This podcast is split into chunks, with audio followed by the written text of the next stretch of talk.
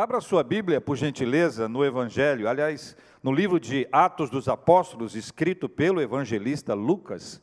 É bonito ver como o texto de Atos é escrito e a descrição que faz o nosso irmão Lucas dessas etapas, dessas histórias. É um livro de história que conta o avanço do Evangelho a partir da vida dos apóstolos e aquilo que o Espírito Santo fez tanto que alguns preferem utilizar o título Atos do Espírito Santo, por meio dos apóstolos. Eles nos trazem uma história muito interessante que nós vamos ler juntos hoje no capítulo 17, Atos dos Apóstolos, capítulo 17. Nós vamos ler aqui a partir do versículo de número 10, Atos dos Apóstolos, capítulo 17, a partir do versículo 10. Quero lembrar a vocês e para cada pessoa que nos acompanha, que a Bíblia é a palavra de Deus. A Bíblia é a palavra de Deus. Como palavra de Deus, Deus nos fala por meio da Bíblia. Deus nos fala por meio desta palavra. Deus nos ensina a respeito dele, aquilo que ele mesmo tem para compartilhar conosco por meio da palavra. Por isso é tão importante nós tomarmos as Sagradas Escrituras, meditarmos, pesquisarmos, estudarmos, conhecermos a Bíblia. Para alguns, a Bíblia é um livro que nunca foi aberto. Pode até ter sido ouvido, mas aberto para ser lido, estudado, talvez não com a veemência necessária. Uma das, uma das bases da nossa reforma protestante, que é celebrada nesse mês no planeta inteiro, é lembrar que a Escritura ela é inerrante. É lembrar da Escritura como palavra de Deus e lembrar da sua infalibilidade. É lembrar que a palavra de Deus ela esteve cativa a, nas mãos de uma elite religiosa que não compartilhou essa palavra com as pessoas, com os, com os demais. A, a Bíblia ela nos traz então essa referência que é tão importante, que foi um confronto naquela época com a tradição religiosa que acabou assumindo um papel de autoridade como da autoridade das escrituras. Basicamente o seguinte: no mesmo nível que estava a Bíblia como palavra de Deus, também se colocou a tradição religiosa, e a tradição religiosa emitida por alguns era como que palavra de Deus. E essa distorção promoveu um afastamento das pessoas. As pessoas não conheciam a palavra, as pessoas não conheciam a Deus. Que a lógica é essa: quem não conhece a palavra não conhece a Deus. Quem não conhece a palavra não conhece a Deus. Qual é o caminho melhor para conhecer a Deus? Por meio da palavra. Então, quando você se lembra dessa tradição que era importante naquela época, que colocava, ah, que se colocava no mesmo patamar da tradição religiosa, a autoridade das escrituras, que de certa forma afastava as pessoas de, de Deus, porque a palavra era restrita a uma elite religiosa, que impedia que a palavra de Deus fosse pregada, anunciada, conhecida, memorizada, como nós temos hoje. Quando veio a reforma e estabeleceu alguns princípios, dentre eles o sola Escritura, somente a Escritura. Quando isso é estabelecido, o que se vê é uma democratização da palavra. Ela não apenas ela foi compartilhada, mas ela foi traduzida, ela foi impressa, ela foi distribuída aos milhares e milhões de pessoas que até hoje recebem em suas mãos a palavra de Deus e tomam das sagradas escrituras para conhecer a Deus. Então a questão simples é: como conhecer a Deus?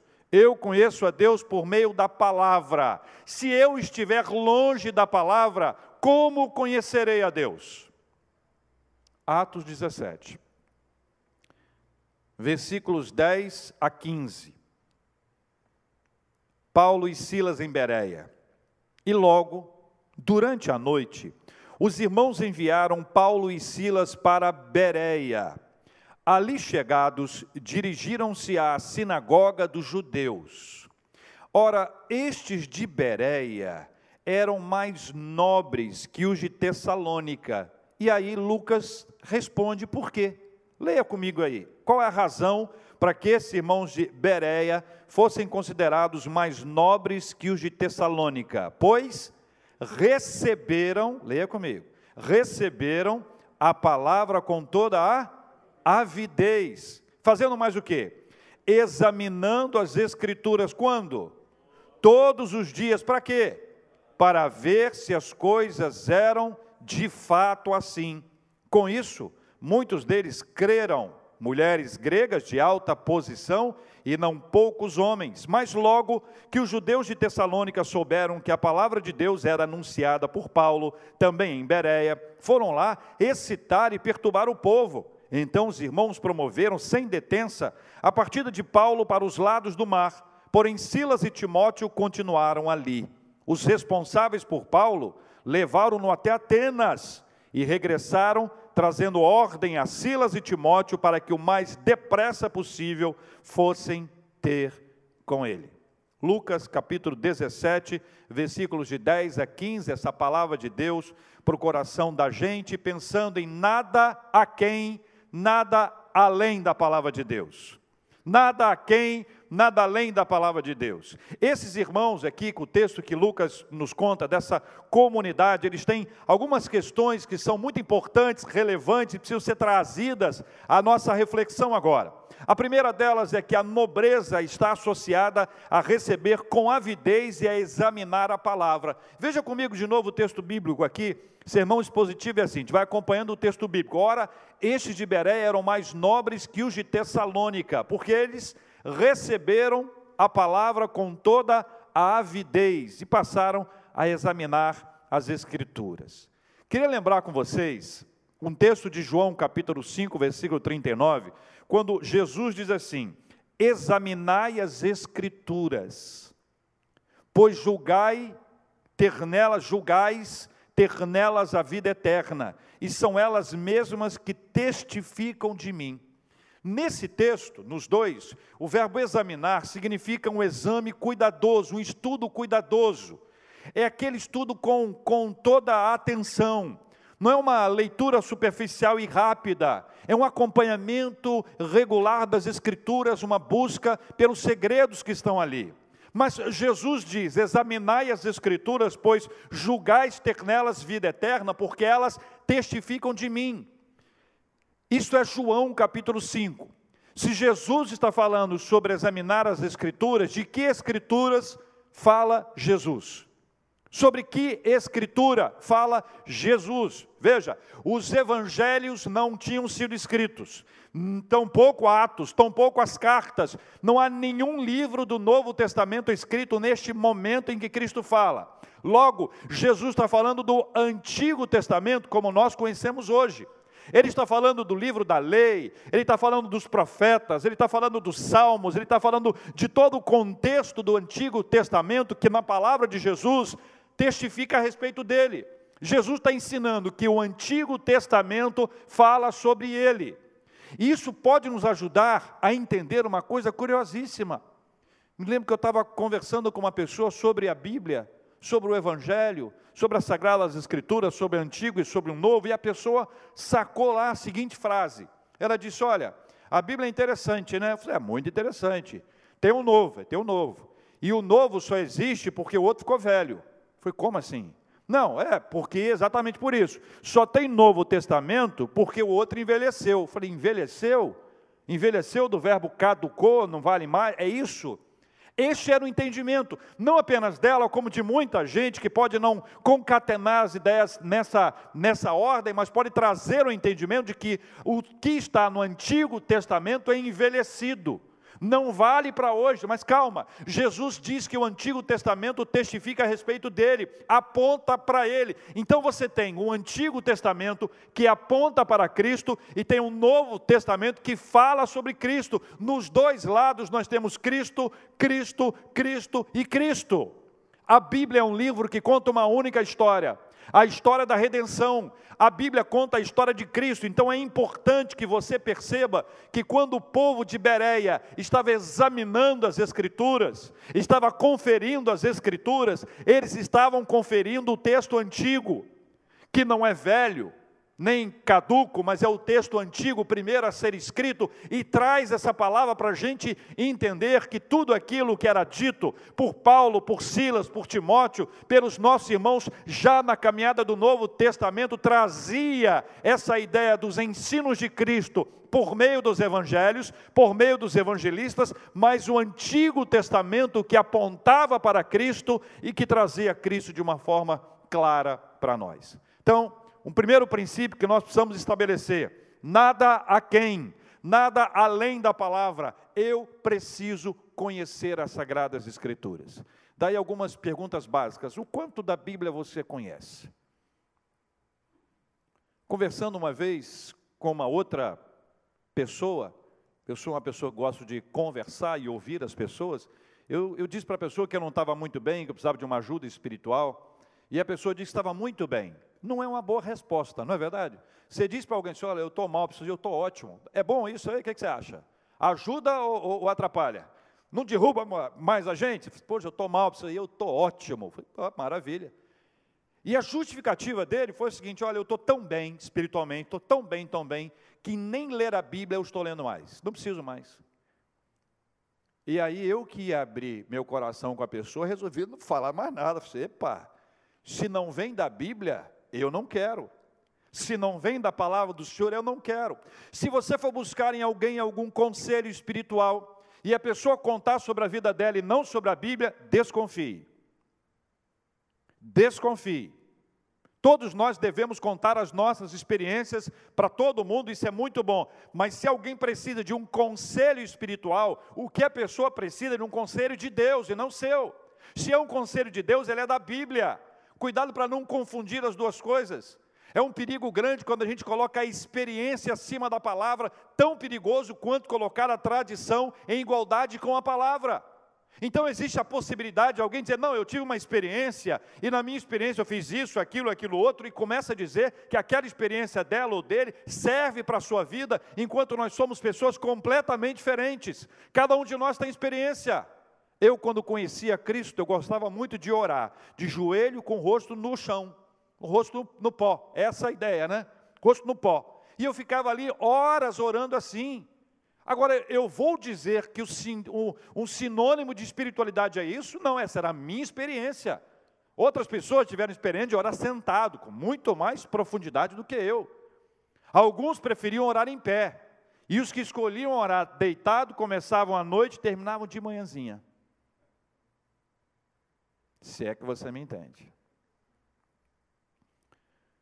Sabe, se algo preocupante, muito perigoso na nossa vida espiritual é o não exame das Escrituras.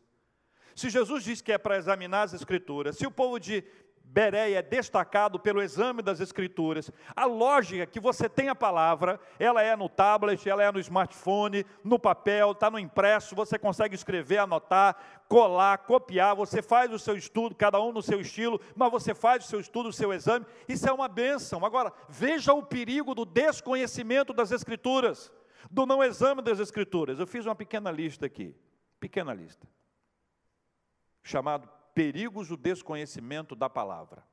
Primeiro, desconhecimento a respeito de Deus, seus atributos e suas obras. Quem não examina as Escrituras não conhece a Deus. O primeiro perigo de não examinar as Escrituras é não conhecer a Deus. Sabe aquelas frases? Todo caminho leva a Deus, todos os caminhos levam a Deus, Deus é Pai. O resto eu nem vou falar. São expressões corriqueiras, ditados, que alguém fala a respeito de Deus, mas que não condizem necessariamente com a verdade segundo as Escrituras. Quem é que pode nos ensinar a respeito de Deus, senão o próprio Deus? Quem é que mais sabe de Deus que não o próprio Deus? Ele é que sabe dele, então ele nos conta a respeito dele nas Escrituras, na palavra. Você vai conhecer a respeito de quem é Deus, seus atributos, suas características, suas marcas, sua personalidade, suas ações, suas obras. Você vai conhecer a Deus pelas Escrituras. O primeiro perigo de não examinar as Escrituras é desconhecer a Deus ou não conhecer a Deus. O segundo perigo de não examinar as Escrituras é desconhecer quem é Jesus. Não sabe se não sabe quem é Jesus, se não conhece a sua história, se não compreende a razão da sua vinda, a chegada de Jesus em nosso meio, o Verbo encarnado, ou seja, o Verbo que se fez carne. Eu tenho até um certo cuidado quando eu digo Verbo encarnado, porque eu ouvi uma história uma vez, conversando com outra pessoa a respeito do Evangelho, das Sagradas Escrituras, e essa pessoa me disse: Olha, Pastor, eu gostei muito de ler, eu li Mateus, Marcos, Lucas e João. Falei, que bênção, graças a Deus, é mesmo? E aí, tem alguma dúvida? Vamos. Aí a pessoa disse para mim assim: Olha, eu gostei muito que Jesus nasce em Mateus e morre. Depois ele reencarna em Marcos e morre. Reencarna em Lucas e morre reencarna. Eu falei, não, não é nada disso, a pessoa não entendeu nada. Por quê? Porque estava com uma concepção equivocada de Jesus. Não leu as escrituras com o olhar do Evangelho ensinar a gente. Então, o verbo encarnado é o verbo que se fez carne. Jesus não reencarnou, Jesus ressuscitou. Só sabe disso quem lê a Bíblia. Do contrário, vai ficar com ideias eh, equivocadas a respeito dele. Pessoas que vão entender que Jesus é um grande líder, e é, mas ele não é apresentado na Bíblia como líder. A Bíblia não quer dizer que Jesus é líder, quer dizer que Jesus é Senhor, quer dizer que Jesus é mestre, quer dizer que Jesus é Salvador. Então, se você não conhecer as Escrituras, não examinar, pode ser que você tenha uma ideia, uma interpretação equivocada a respeito de Cristo, e este é um grande perigo. Um terceiro desconhecimento perigoso ao não examinar as Escrituras é o desconhecimento do Espírito Santo. Desconhecer o Espírito Santo é atribuir ao Espírito Santo aquilo que ele não diz, ou aquilo que ele não fez, é um perigo enorme, é um perigo gigantesco. Desconhecimento do Espírito Santo é correr o risco de atribuir a Deus aquilo que ele não fez, ou ao diabo aquilo que Deus fez. Aliás, esse é o único pecado que não tem perdão. É o pecado contra o Espírito Santo. Então, se não conhecer o Espírito Santo, você perde toda a caminhada espiritual, o crescimento espiritual, a edificação espiritual. A Bíblia diz que o Espírito Santo ele veio para nos consolar. O Espírito Santo veio para nos confortar, o Espírito Santo veio para nos convencer, o Espírito Santo veio para nos encorajar. As ações do Espírito Santo são extraordinárias. Nenhum cristão de qualquer denominação precisa ter medo do Espírito Santo de Deus. E agora, a minha fala é para presbiterianos de quinta geração. Durante esse tempo todo, muitas vezes ao longo da nossa história, os presbiterianos pareciam que estavam um pouco assim, meio receosos da fala do Espírito Santo. Eu era adolescente e os meus amigos chamavam a minha igreja presbiteriana de sorveteriana. Alguns até falavam que era presbiteriana além do pres, é, prebisteriana. Esse tinha muita gente que falava, ainda hoje.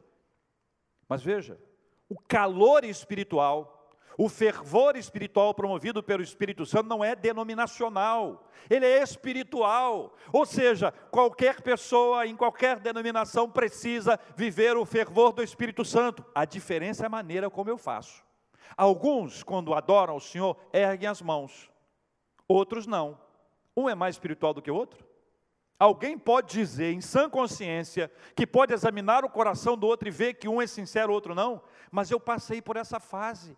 Eu era menino, dirigia louvor na minha igreja local e eu andava pela igreja, como eu ando hoje aqui, já andava naquela época, mas louvando e cantando. Você imagina eu, Paulo, cantando e cantando. E tinha um presbítero especial, queridíssimo, homem de Deus, homem bom, que ele não louvava como eu achava que ele devia louvar ele ficava de braço cruzado e cara emburrada.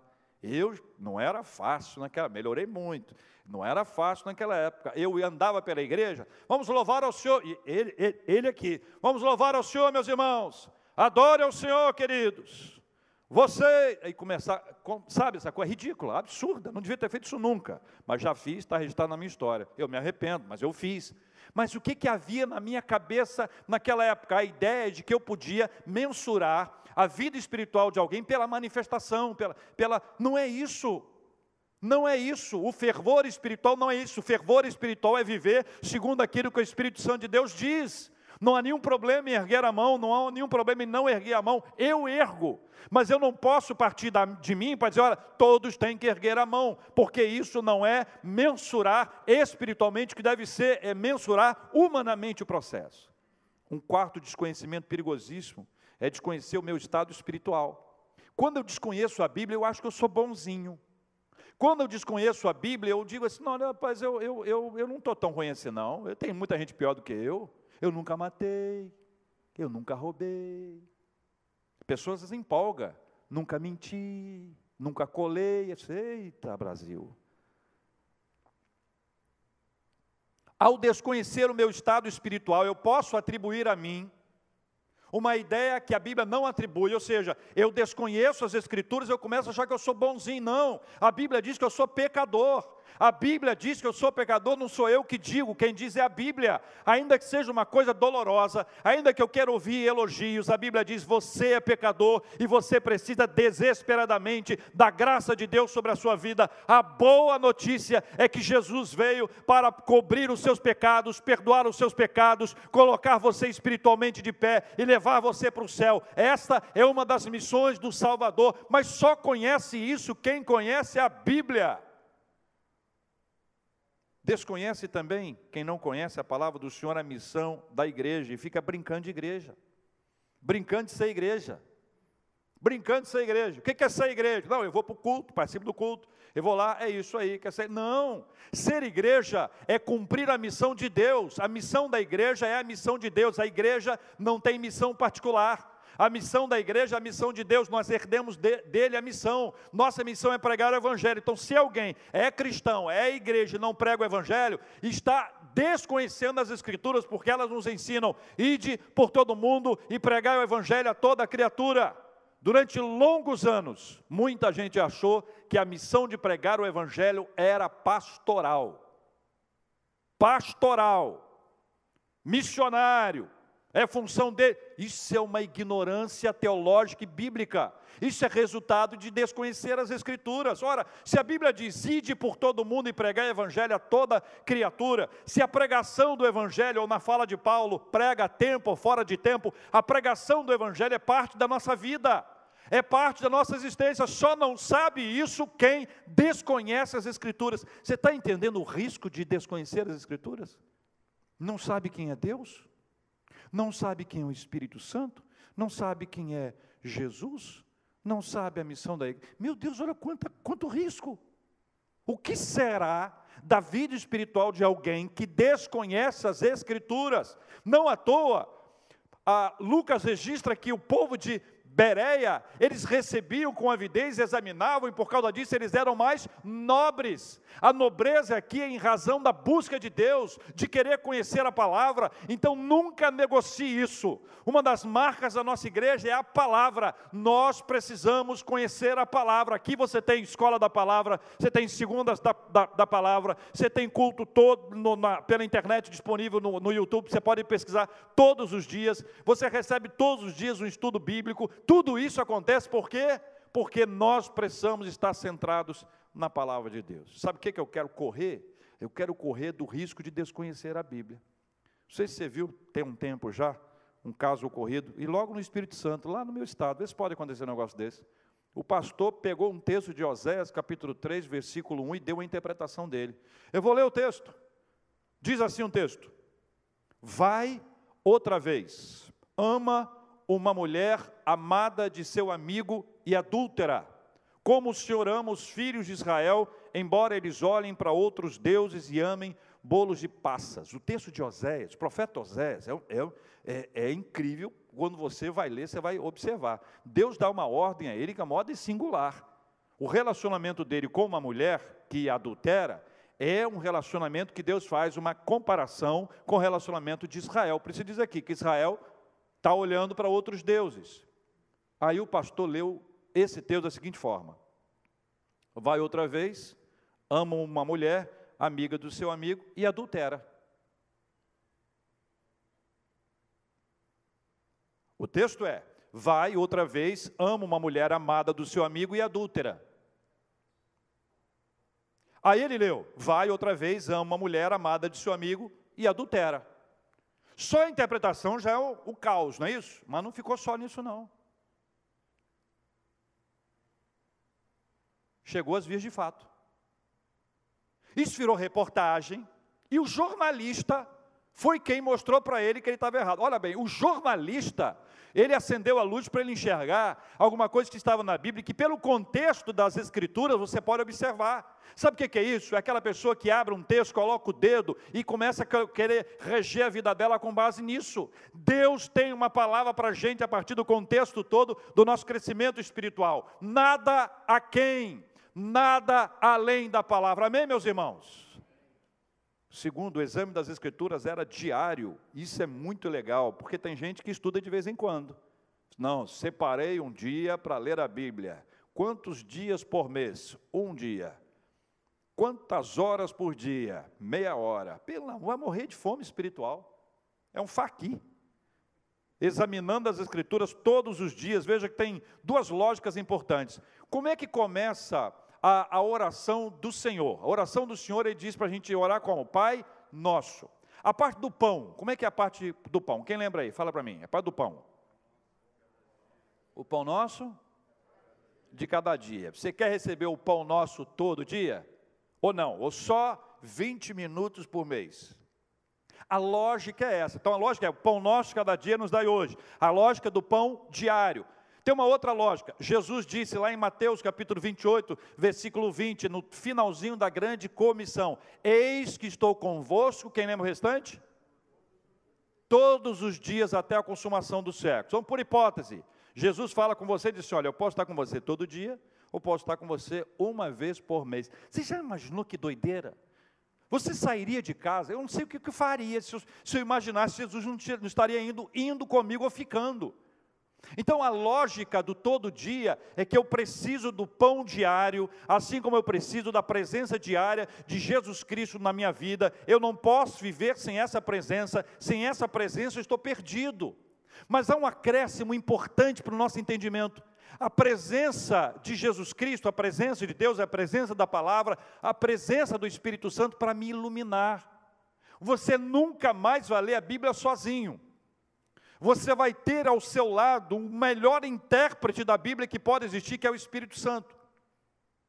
Existe uma dinâmica de aprendizado a partir do Espírito Santo. Ele ilumina a nossa mente e nos faz compreender. Ah, esse texto é difícil. Não estou dizendo que não tenha, não, tá? Eu tenho vários textos aqui que são realmente complexos. Preciso dar muito, preciso orar muito, precisa ter muita iluminação do Espírito Santo é o exame das Escrituras, mas você nunca mais vai ler a Bíblia sozinho, porque o Espírito Santo, ele se revela de uma forma a nos iluminar, iluminar a nossa mente, para mostrar para a gente o que está por trás ali do texto inspirado. Você conhece a diferença entre uma coisa e outra coisa, não conhece? Você sabe que o texto da Bíblia é inspirado.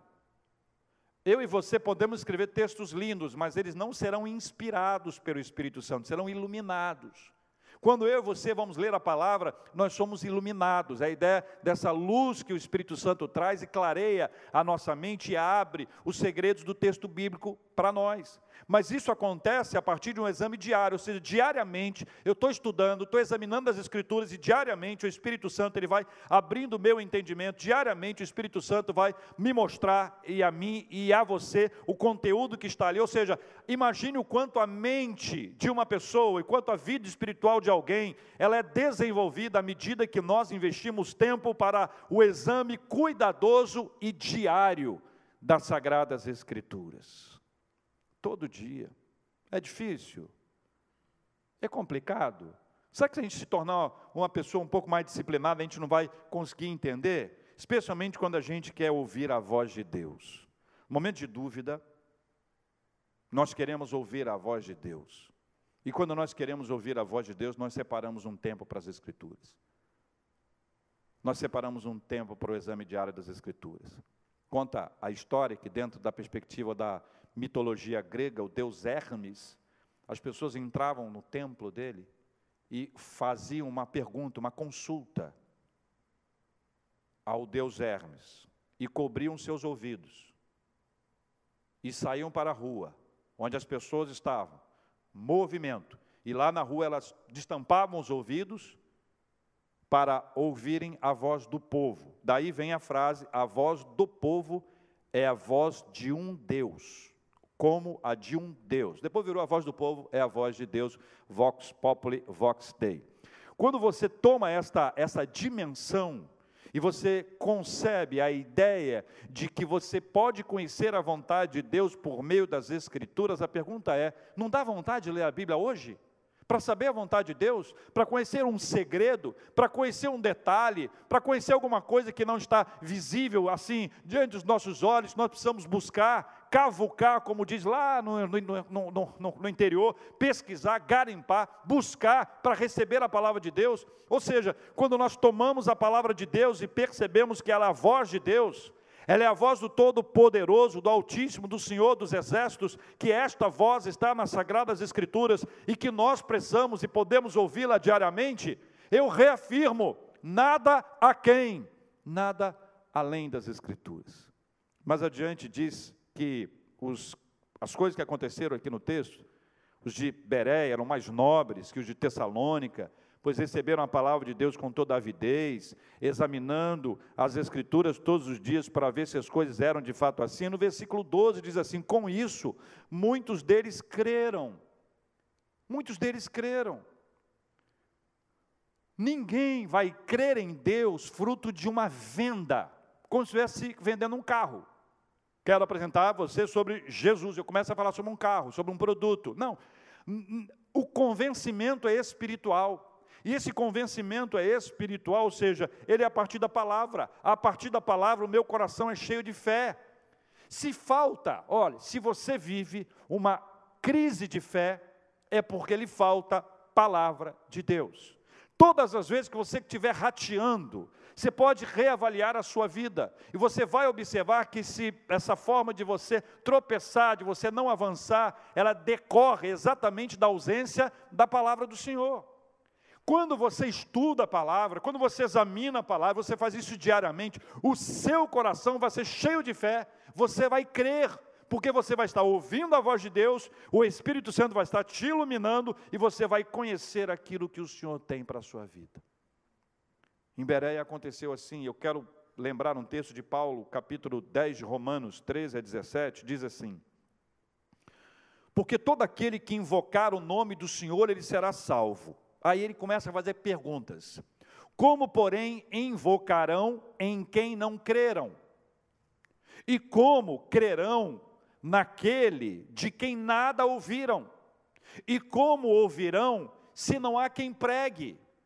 E como pregarão se não forem enviados? Como está escrito: quão formosos são os pés dos que anunciam coisas boas.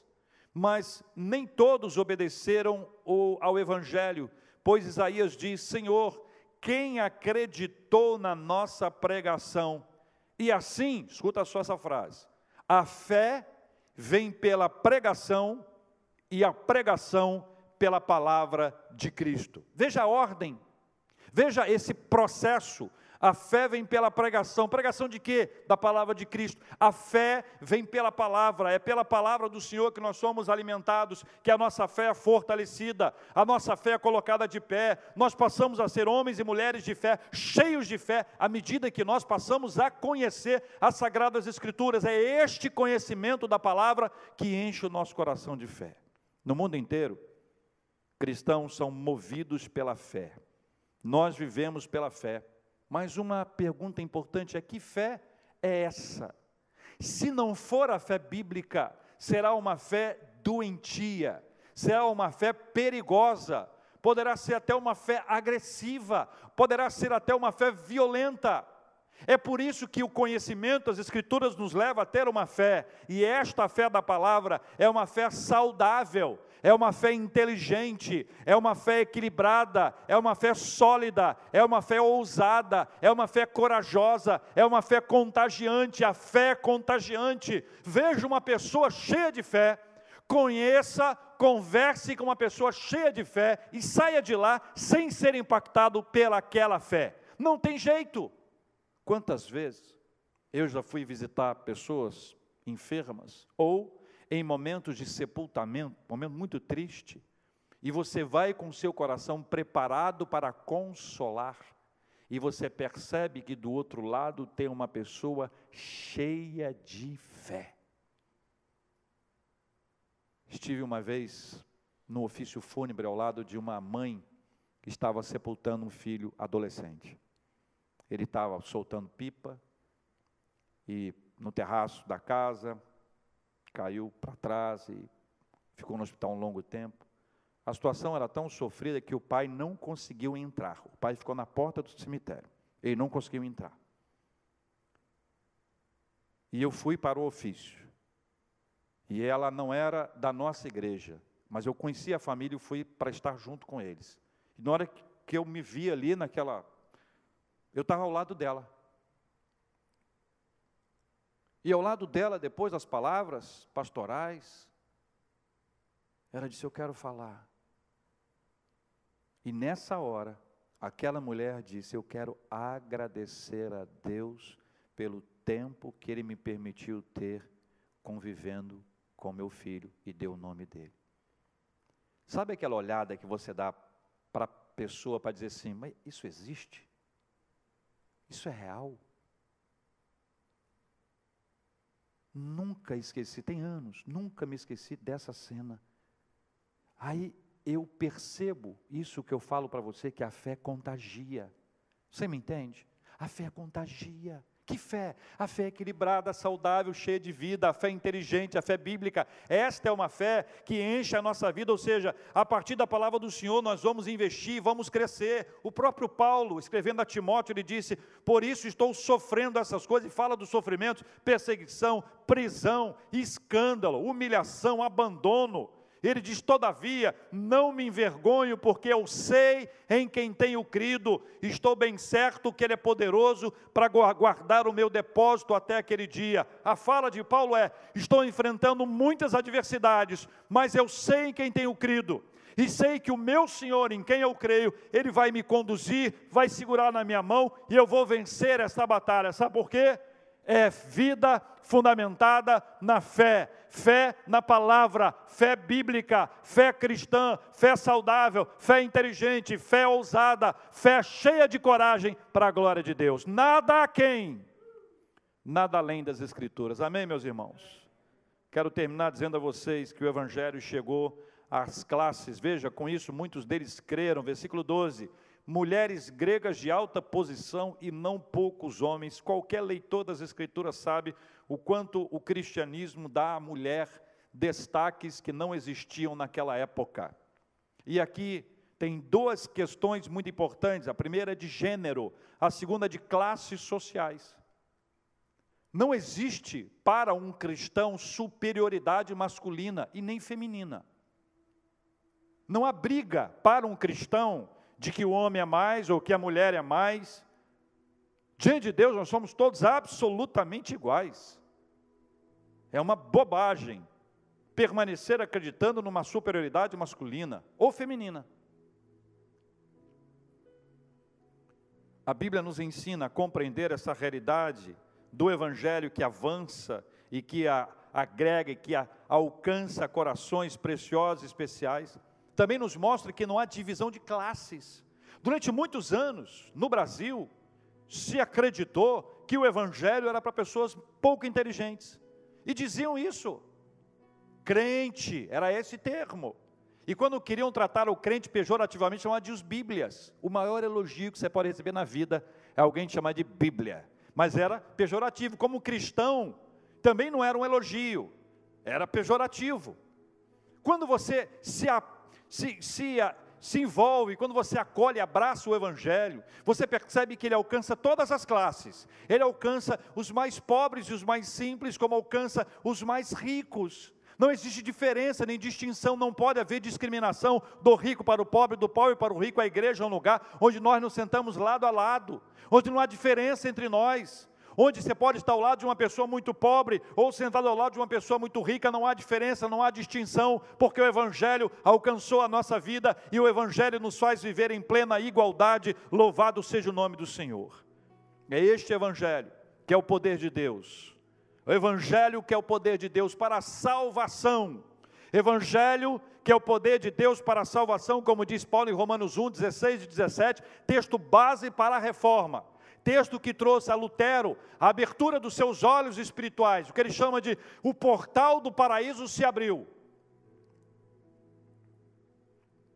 Pois não me vergonhe do Evangelho, porque é o poder de Deus para a salvação de todo aquele que crê, primeiro do judeu e também do grego, visto que a justiça de Deus se revela no Evangelho, de fé em fé, como está escrito: justo viverá por fé. Veja, o poder de Deus para a salvação de todo aquele que crê. Todo aquele que crê. Tem judeu, tem grego, tem os de perto, tem os de longe, tem os de Jerusalém, tem o pessoal da Judéia, tem a turma de Samaria e tem a turma dos confins da terra. E aí você pensa o seguinte: olha, se esse evangelho é o poder de Deus que alcança, alcança todo e qualquer gênero e toda e qualquer classe, se alcança homens e mulheres, pobres e ricos, remediados, se alcança todas as classes, se não tem distinção. Imagine duas coisas importantes. Primeiro, o poder desse evangelho dentro de você o poder desse evangelho dentro da gente, o poder do evangelho para curar as nossas feridas espirituais, o poder do evangelho para curar as nossas feridas emocionais, o poder do evangelho para realizar milagres dentro da gente, o poder do evangelho para produzir mudanças, mudanças geradas em nosso interior. Não há cantinho da nossa vida que não possa ser alcançada por esse poderoso evangelho, porque ele é o poder de Deus. O evangelho é o poder de Deus. Nós estamos falando das sagradas escrituras. O evangelho Evangelho, a boa nova é o poder de Deus. Não há ninguém que possa ah, ser deixado de lado, pelo contrário, o Evangelho pode alcançar qualquer pessoa. Não há quem não possa ser alcançado pelo poder de Deus. Não diga para você que você não tem jeito. Não olhe para dentro de você e diga: essa área não tem jeito. Não há luta, não há batalha, não há cantinho, não há esconderijo que você diga: tenho lutado com isso ou contra isso há muitos anos e não tenho conseguido vitória. Não há lado que não possa ser transformado pelo poder de Deus, o poder do Evangelho, porque o Evangelho é o poder de Deus.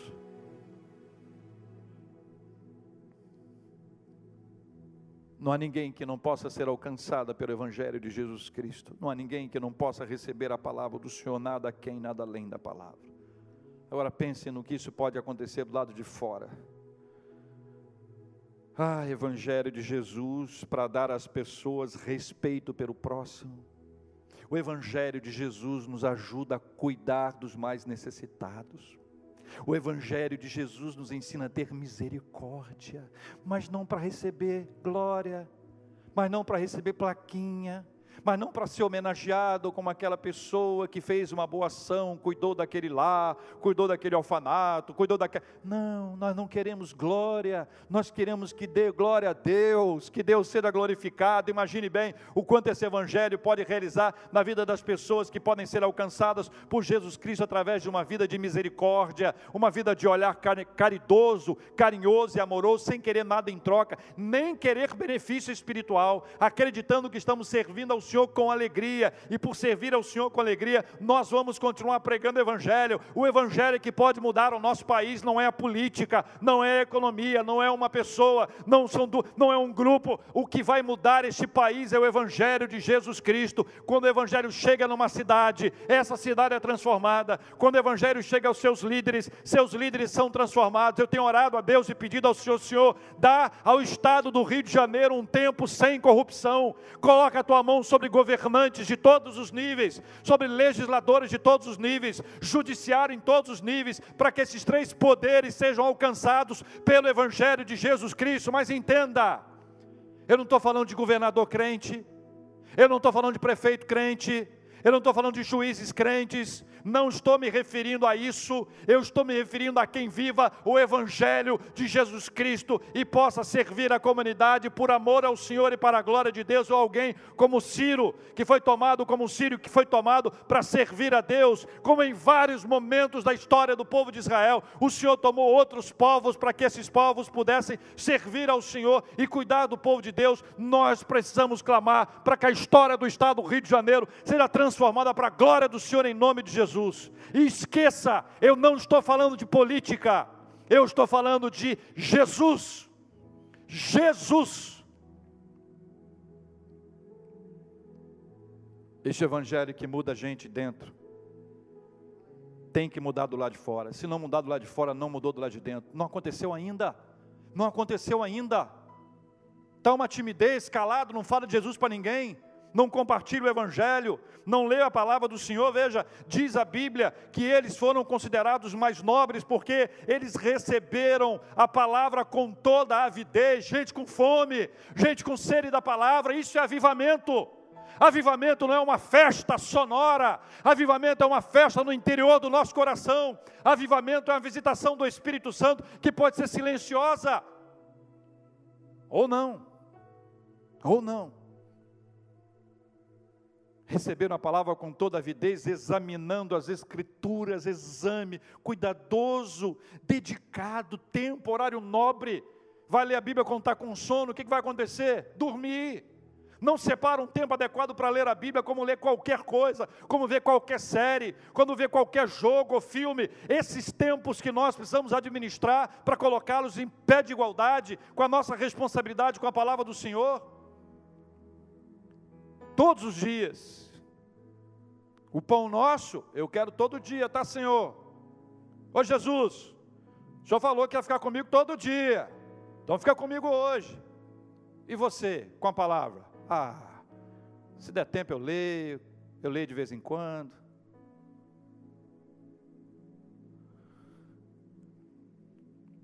Com isso, muitos deles creram.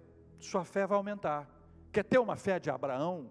Quer ter uma fé sólida? Quer acreditar no poder? Quer orar pelas pessoas para que elas sejam curadas? quer orar pela conversão de uma pessoa, quer orar pela transformação de uma, uma pessoa, de uma situação, de uma cidade, quer ter fé para vencer o obstáculo, a adversidade, o momento complicado, o deserto da sua vida. Quantas vezes a fé nos coloca em prova, nós somos provados pelo Senhor e a nossa fé, ela é colocada em prova no momento de dificuldade, de luta. É naquela hora do sofrimento que a fé se revela, ou não. Eu preciso me preparar para esse tempo com a palavra, com a palavra, com a palavra. Muitos deles creram. E aí, o Evangelho chega às mulheres gregas, de alta posição, e não poucos homens. Esse texto ficou muito gostosinho de ser lido. Porque o Evangelho chega às mulheres e aos homens. E a referência à alta classe não quer dizer que não chegava a baixa, quer dizer que, olha, até a alta classe. Não havia resistência. O Evangelho quebra resistência aos mais, aos menos, uma, uma cultura grega de muita reflexão, de muita filosofia, era alcançada pelo Evangelho, e o Evangelho foi mudando o coração das pessoas, é isso que nós precisamos lembrar e trazer para a nossa vida hoje. Quero terminar dizendo: não creia espiritualmente naquilo que não está na Bíblia. Não creia espiritualmente naquilo que não está na Bíblia mas não deixe de crer espiritualmente naquilo que está na Bíblia. Está na Bíblia, é a palavra de Deus, é a palavra de Deus, pode crer. Deus vai abençoar, pode se apropriar dessa palavra, pode torná-la parte da sua vida. Viva o Evangelho, mas viva algo poderoso, diferente, especial. Chega de mesmice espiritual, chega de permanecer na mesma, na mesma historinha de sempre, aquele Evangelho, banho Maria, não muda nada na sua vida, não tem uma experiência com o Senhor, não tem quebrantamento, não tem oração, não tem jejum, aquela vidinha espiritual bem mais ou menos. Chega disso, é tempo de clamar ao Senhor e dizer: Senhor, Senhor, tenha misericórdia de mim, Senhor. Eu quero ouvir a tua voz, pois eu não quero ser um desconhecedor da tua palavra, pois desconhecendo a tua palavra, eu desconheço a Deus, a Jesus, ao Espírito Santo, a missão da igreja. E desconheço quem eu sou, pecador.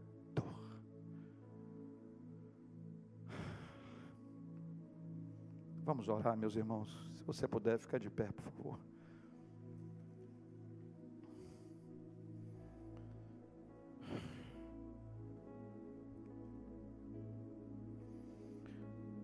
Senhor Deus, em nome de Jesus, quero agradecer ao Senhor pelos irmãos de Bereia. Quero agradecer ao Senhor porque este povo, esta comunidade, recebeu a tua palavra com toda a avidez. E eles examinaram as Escrituras, queriam saber se aquilo que estava sendo dito estava de verdade, de acordo com a tua palavra. Quero te agradecer, ó oh Deus, porque eles examinaram todos os dias. Quero te agradecer porque ao examinarem todos os dias, eles creram. A fé nasce da palavra. E depois, mulheres de alta posição, não poucos homens, foram alcançados pelo teu evangelho. Gênero, classes, não há diferença para o Senhor. Quero agradecer ao Senhor por esses irmãos. E quero pedir ao Senhor que tenha misericórdia de nós. Tenha misericórdia de nós. Tenha misericórdia de mim, Senhor. Naquilo que o Teu Espírito Santo falou com cada um. Eu sei que nós vamos enfrentar grandes barreiras. Vamos enfrentar várias lutas. Muitos obstáculos vão se levantar para que isso seja cumprido na nossa vida a partir de hoje. Mas eu quero pedir que o Senhor fortaleça os meus irmãos. Quero pedir que cada irmão fortaleça o outro irmão. E que, como família, nós viemos a crescer espiritualmente em nome de Jesus. Perdoa o tempo em que ignoramos a tua palavra dentro da nossa casa, em que deixamos a Bíblia no canto, em que fingimos viver uma vida cristã sem Cristo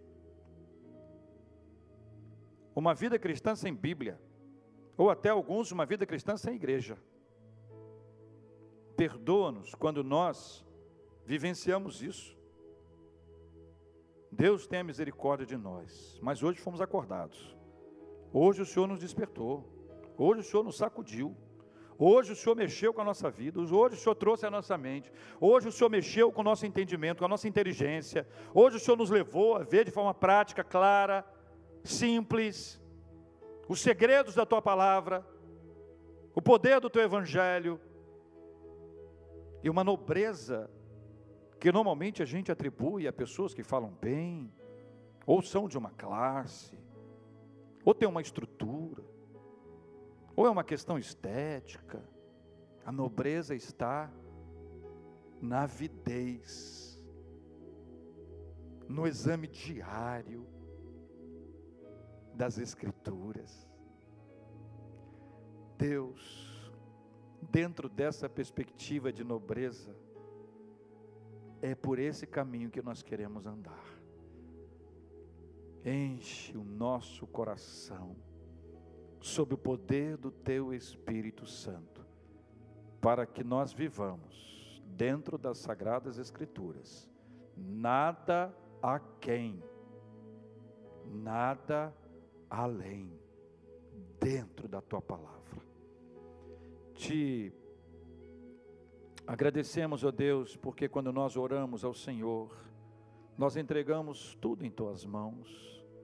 Nós sabemos que podemos orar, pedir, pedir, pedir e dar-se-vos-á. Sabemos que podemos buscar e acharemos e bater, que a porta vai se abrir. Por isso nós oramos pelos nossos amados irmãos que estão enfermos e oramos pela cura. Lembramos nesse momento da sunamita que está lá internada com Covid. Lembramos de Dona Lúcia. Lembramos de outros amados que vêm à nossa mente, ao nosso coração. Pedimos a bênção da cura do Senhor para aqueles que estão em tratamento, que estão em busca de um diagnóstico daqueles que estão estudando essas questões, ó oh Deus, aqueles que estão sendo medicados. Oramos para que a medicação cumpra o seu ministério. O ministério da medicação é uma obra do Senhor também. Cuida de quem está na linha de frente dessa batalha contra o Covid. Cuida de cada um, Senhor. Daqueles que têm que entrar no ônibus lotado, no trem lotado, no metrô lotado e não tem outra opção. Mas pedimos Senhor tenha misericórdia daqueles que têm ido para a praia que tem se aglomerado na porta ou dentro dos bares, ou em casas, ou fazendo festas, achando que está tudo normal. Dê sabedoria, dê entendimento, ó Deus, a eles. Nós oramos também por consolo do Teu Espírito Santo sobre aqueles que perderam pessoas queridas e amadas.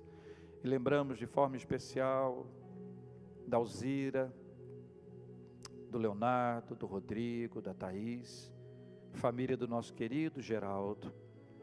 Que o consolo do teu Espírito seja sobre eles, sobre a igreja que tanto amou Geraldo, sobre seus familiares, companheiros de trabalho. Cuida dessa família. Continua a ministrar a bênção do consolo do teu Espírito Santo em nome de Jesus. Também oramos agradecidos pela tua presença em nosso meio. Agradecidos, ó Deus, porque com orações e súplicas nós sempre estaremos dando graças ao Senhor.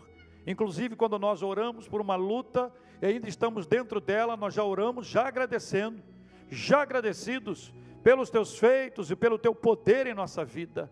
Por isso, Pai, nossas mãos estão cheias de gratidão, porque o Senhor está cuidando da nossa vida financeira, o Senhor está cuidando do nosso trabalho, o Senhor está cuidando da nossa saúde, da nossa família, o Senhor está cuidando da nossa igreja. Nós estamos agradecidos e agradecidos, nós te rendemos graças e louvores agora, juntos, como uma só família, para a glória de Jesus e em nome de Jesus. Amém.